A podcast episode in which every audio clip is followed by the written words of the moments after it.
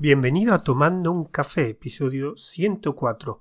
Mi nombre es José Jiménez y hoy hablaremos sobre una distribución llamada Mabot. Pero bueno, antes de empezar a hablar sobre el contenido de, este audio, pues me gustaría un poquito pues, pedir disculpas por la tardanza en grabar otro, otro audio para el podcast, porque creo que el último que grabé fue el del editor de, de Markdown, que se llama InDrop, que fue en abril, por lo que, por lo que he visto. Y simplemente pues eh, han salido otros proyectos, he empezado un nuevo podcast también que se llama Entrevista al Cuadrado. También, y eso lo contaré ahora a continuación, he empezado algún proyecto que se llama Probando Distro y de hecho gracias a ese proyecto voy a hablar sobre la distribución Mavo. Y poco más, ya tengo, eh, de hecho ya tengo dos o tres temas que quiero tratar en este podcast y espero que el próximo sea bastante en menos tiempo, la verdad. Pero bueno, comencemos. Bueno, hoy quería hablar pues sobre mis primeros pasos, básicamente llevo un mes, un mes y poco, con una distribución de, Linux llamada Mapos, que realmente la tengo en el, en el portátil, en el ordenador de sobremesa sigo teniendo Fedora, que es la distro que utilizo habitualmente, y pues la conocí hace poco y decidí probarla. Bueno, pero antes vamos a entrar un poco en contexto. Bueno, hace tiempo escribiendo mi newsletter de escribiendo con un café, eh, había una sesión, bueno, sigue estando una sesión que se llama mm, Dime una distro, donde pues el objetivo era conocer otras distros que no fueran de la hiperconocida, Ubuntu, eh, Fedora, Debian, etcétera, Arch Linux. Y ahí me encontré una distro que se llamaba Mavo y que me llamó la atención y la incluí en uno de los números de ese boletín. Eh, una, esta distro Mavo está basada en Manjaro, incluye OpenBox como escritorio. Y bueno, y de primeras, pues para ver un poco cómo era, la instalé en VirtualBox. Pero bueno, la verdad que cuando instalo yo una distro en VirtualBox, al final la miro unas horas, pero no la uso habitualmente.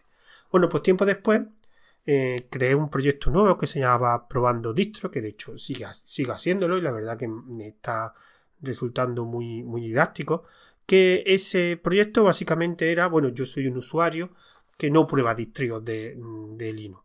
Yo llevo como más de 20 años utilizando Fedora y de hecho de escritorio siempre utilizo el mismo KDE y decidí pues quería, mm, digamos, probar otras distros y pensé que, bueno, ¿por qué en vez de hacer lo típico de como bajarme una distro, ponerla en VirtualBox, que después al final, mm, por unas cosas u otras, no la, no la iba a utilizar, ¿por qué no lo lo que hago es grabar un vídeo donde yo comparto mi pantalla con esa con una distro de esta em, instalada que generalmente ahora la instalo en VirtualBox y un usuario de esa distro experimentada a lo que yo llamo padrino me, mientras yo voy utilizando la distro pues compartiendo la pantalla pues él me va indicando pues las funcionalidades las herramientas que aporta esa distro y así voy yo mientras estoy utilizando pues veo que alguien me va guiando. Y eso pues lo grabo en un vídeo que es un directo en el canal de Telegram de un día una aplicación y lo único que tenía que buscar distros que no fueran hiper conocidas y sobre todo eh, utilizar eh, conseguir un usuario un padrino que me, vaya guiando mientras voy utilizando la herramienta pues una de estas distros que utilicé en probando distro fue Mabop. Esto fue porque eh, la había visto ya, como he dicho antes, en el boletín de, de, escribiendo con un café y digo, bueno, pues ya que la tengo y me llamó la atención, pues voy a buscar alguien que me pueda ayudar o que me pueda, o que me pueda decir eh, qué es lo que aporta Mavo. Tuve la, tuve la suerte que cuando puse un mensaje en mi canal de Telegram de una aplicación preguntando si alguien conocía Mavo y otras distros que quería probar, hubo una usuaria que me dijo que la utilizaba de hace muchos años, que era muy ligera, eh, pero ella no, no, podía participar y me dijo una persona, eh, un usuario, que, me podía ayudar y que podía ser padrino. Y me puse en contacto con él y realmente eh, aceptó. Este usuario se llama Nicobre y realmente grabé un vídeo. Fue muy interesante porque me ayudó mucho y, me enseñó muchas cosas de distro que ahora las voy a, voy a comentar. Y la experiencia realmente fue muy buena. Me explicó muchas cosas de la distro y sobre todo eh, gracias a esas explicaciones me gustó mucho más OpenBox. Así que eh, en vez de dejarla en, un, en, un, en una máquina virtual, en VirtualBox, que sé lo que iba a pasar, que al final no iba a utilizar, di el salto y dije, bueno, pues la voy a instalar en mi portátil, que digamos como es un equipo que tengo secundario que lo uso, pero no es el, equipo habitual que yo utilizo generalmente un, ordenador de escritorio para, para mis tareas diarias, pero sí es verdad que es un equipo que utilizo de vez en cuando y varias veces a la semana, sobre todo cuando voy de viaje, es el equipo que, que utilizo. O sea que decidí, pues bueno, las cosas que hago en el portátil habitualmente, hacerlas con Mago y así darle una, un uso real. Y sé que de esta forma sí podría eh, instalándolo realmente en el equipo, eh, mantenerla y aprender. Y como ya me habían dado una serie de nociones básicas, pues simplemente era la primera distro que instalaba en un equipo desde hace bastantes años. Bueno, y este es este audio. Este audio es lo que voy a contar mi experiencia de uso. Así que, bueno, vamos a comenzar. Bueno, primero vamos a comenzar explicando un poco qué es Mavo. Mavo, como no sé si lo he dicho antes, es una distro basada en Manjaro. Eso implica que el rolling release, o sea que se va actualizando constantemente, no tiene versiones e incluye un OpenBot, digamos, personalizado. Esta distro realmente está basada en Chrome Bunch, que era otra distro también que, creo recordar que tenía OpenBot, y con utilidades de otra distro que se llama Busella, o sea que es una mezcla de distro, aunque está basada y utiliza los repos de, Manjaro, pero digamos va cogiendo cosas de diferentes distros, de Chrome de Busella y pues lo que, ha hecho con esas cosas, pues aplicarla en, en OpenBot y adaptarlo a Manjaro.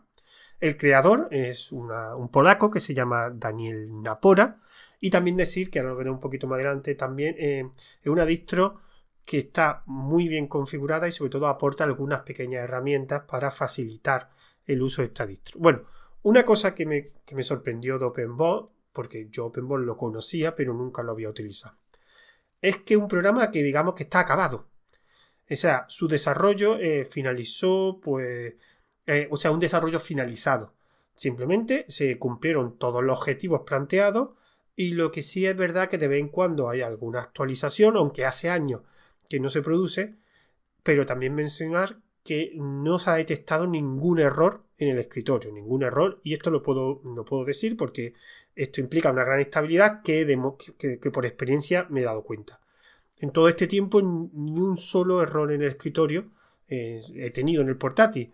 Ni cuelgue, ni más funcionamiento, ni el escritorio ha hecho cosas raras, nada. No he tenido ningún problema. He tenido algún error, pero con aplicación instalada. Pero lo que el escritorio ha funcionado perfecto.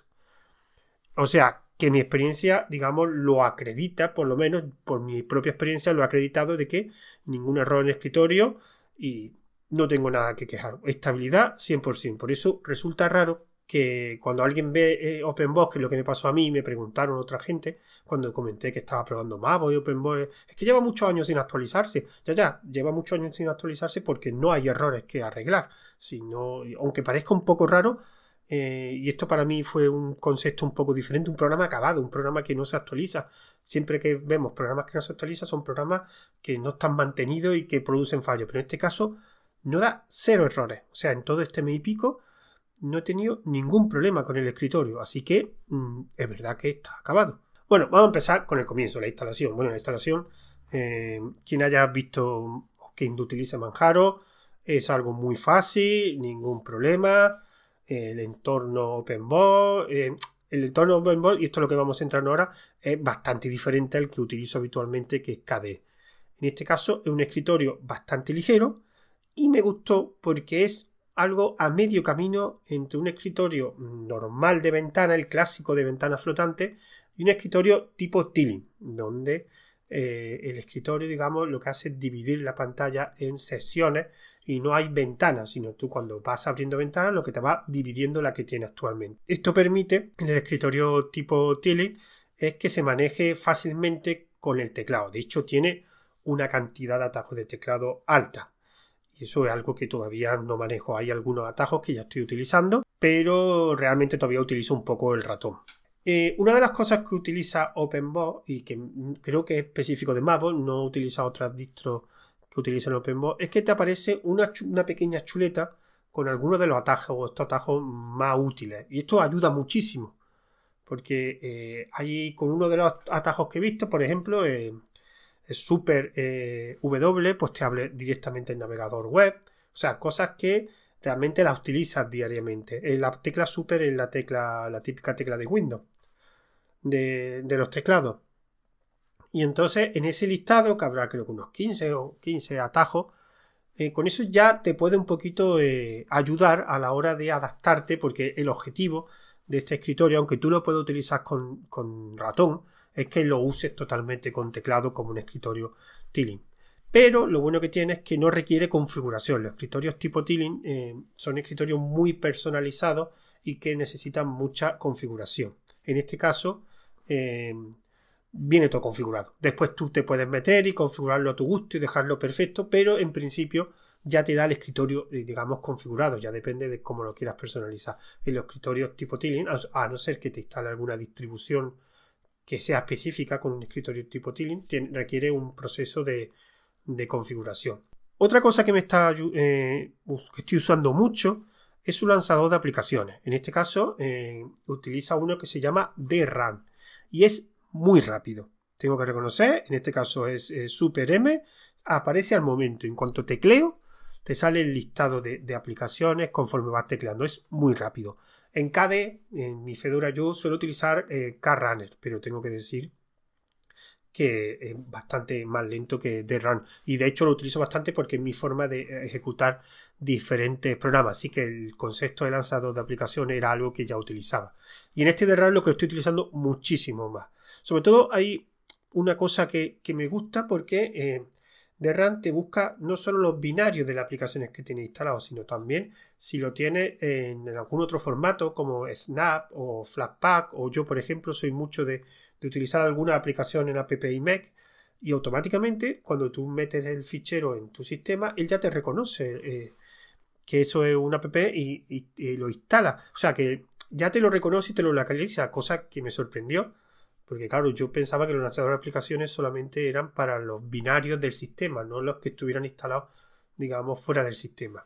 Otro aspecto que cambia también, y esto es lo que me está costando más eh, adaptarme, es el gestor de paquetes. Yo vengo de Fedora, que utiliza DNF, o sea, el paquete RPM.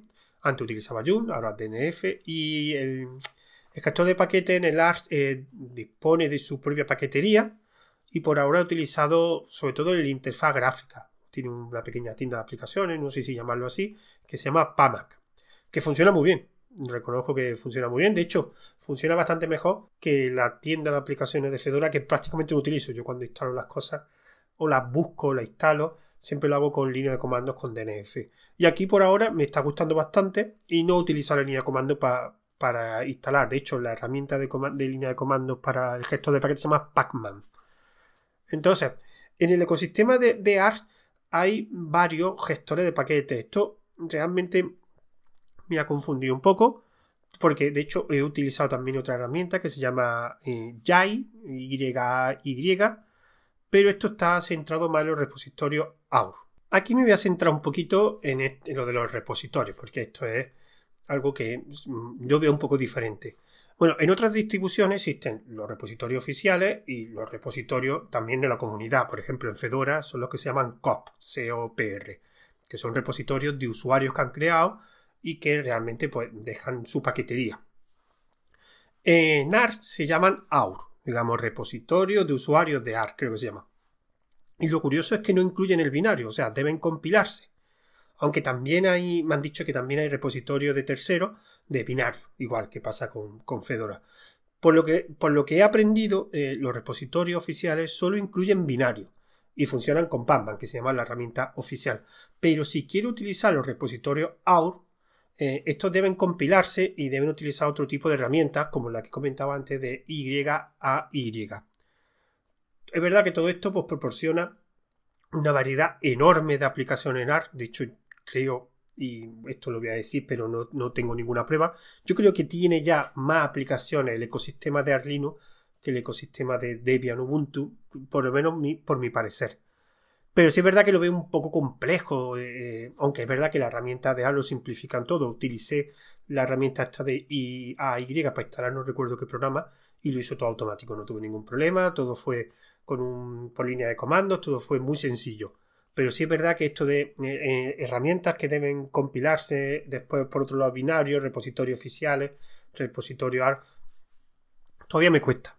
Eh, yo vengo de algo muy simple que en Fedora, que son repositorios oficiales, todos son paquetes binarios, o repositorios de terceros, los RPM Fusion y todo eso, aunque también en los paquetes hay paquetes con el código fuente. Y de hecho creo que hay un, comando de, RPM que te baja el paquete y te lo compila.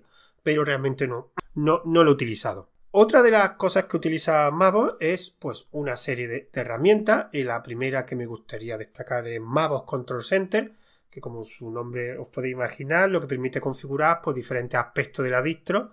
Pues está dividida en una serie de botones organizado por categoría y te facilita mucho la configuración. No lo he utilizado mucho sinceramente porque como venía la distro por ahora eh, me parece bien. Pero más adelante pues sí me gustaría eh, empezar a estudiar un poquito, a analizar y empezar a utilizar esta herramienta. Otro aspecto que me ha, que me ha gustado es que da facilidades eh, para utilizar el escritorio en forma de, de tiling. Ya he comentado antes lo de la chuleta con diversos atajos que, te facilita la transición a un entorno tiling. También la, documentación, de hecho, Nicobre, el usuario que comentaba antes que me hizo, eh, que me estuvo explicando, hizo de padrino lo de probando distro, eh, estuvo, eh, él fue uno de los que eh, tradujo a español la documentación oficial de Mavo. Está disponible tanto en el control, en, creo que se llama el apartado recursos de Mavos Control Center o en la página web la puedes tener. Algo que me funcionó muy bien, reconozco, es en el tema de hardware.